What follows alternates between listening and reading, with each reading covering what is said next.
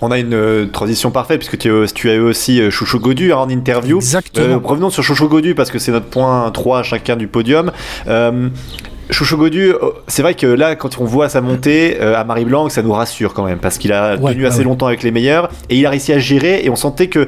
Moi, je sais pas ce que tu as trouvé dans cette montée, quand il roule, euh, déjà, il prend les choses en main, d'une part, mais surtout, il gère bien sa montée. T'as l'impression que vraiment, il sait de quoi il est capable, un peu comme l'an passé, mais je trouve que là, il, gagne presque en maturité quand tu vois un Carlos Rodriguez devant lui qui explose quand même face à Pogacar et puis Vingegaard. Godu, il monte au train, il le rattrape assez facilement, avec dans sa roue des coureurs, je crois que c'était Adam Yates et Simon C'était les deux Yates qui étaient dans, dans sa roue. exactement. Euh, et donc euh, voilà, je suis ouais, plutôt optimiste à voir demain, à confirmer demain, mais euh, voilà, Chouchou Godu, joli début de Tour de France. Ouais, une montée en puissance. c'est un peu ce que nous avait dit Marc Madio aussi. Et c'est un peu ce qu'a dit David Godu que vous pourrez écouter dans, dans, quelques minutes à la fin de ce podcast. Une bonne montée en puissance. Il gère bien ses efforts. Je pense que le Tour de France de l'année dernière lui a vraiment on va pas dire servi de leçon, mais un petit peu quand même, tu vois. Il, il, est là, il a vu comment ça pouvait se passer, comment il pouvait aussi euh, performer euh, sans se mettre dans le rouge lorsque euh, les deux fous furieux attaquent. et au final, quand Vingegaard a attaqué, quand, quand Pogacar était relégué avec Sepkus dans sa roue, et bien le troisième échelon derrière, alors quand Carlos Rodriguez hein, a explosé, le troisième échelon derrière Carlos Rodriguez, juste derrière Rodriguez, eh bien, c'était David Godu et les deux frères Yates avec le maillot jaune Adam Yates qui n'est plus maillot jaune ce soir et Simon Yates qui était là.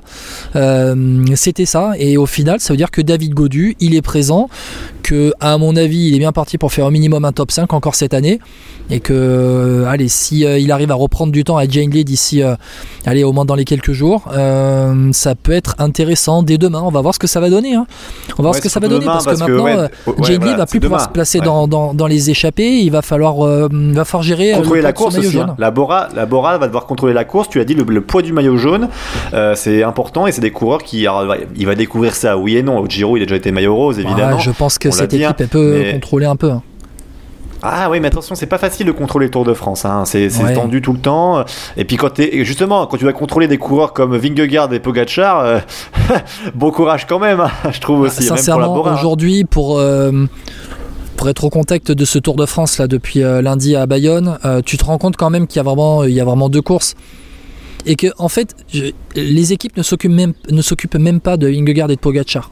Les équipes elles sont là, elles font leur course puis en fait, quand Vingegaard et, Pogachar décident d'attaquer, bon ben voilà, ils partent, voilà, mais derrière, après, chacun fait sa course. Et c'est vraiment ça. Donc si demain, Pogachar et Vingegaard veulent se faire à la guerre encore, et que Jane est décroché, bon, il va se battre pour euh, garder son, maillot jaune, hein, parce que euh, ce soir, Jane compte, euh, il compte, il compte combien d'avance sur Jonas Vingegaard? 47 secondes, grâce notamment au point bonus, aux secondes bonifications, pardon, au sommet de Marie Blanc et au bonif à l'arrivée aujourd'hui faut le rappeler. Euh, va défendre son maillot jaune, mais derrière, après, s'il est largué, eh ben, le but va être de lisser son effort, de limiter la casse, pour ne pas non plus être enrhumé par euh, les Yates, par les euh, Godu, euh, allez, on va dire par Chicone qui va rester placé, tout comme Skelmose, Carlos Rodriguez qui semble être là. voilà, on a une, on a une hiérarchie quand même qui se, qui se dégage. Hein. On a l'impression dans ce classement général, on a une vraie hiérarchie. On va dire que, allez, je suis en train de regarder ce classement général. On va dire que dans le top 10 déjà, dans ceux qui sont à moins de 2 minutes de Jane Lee, tu as déjà une vraie hiérarchie par rapport par rapport aux échelons de course. Uh-huh. Euh, tu as euh, Vingegaard Pogacar, je pense que là, voilà, avec les frères Yates et Godu.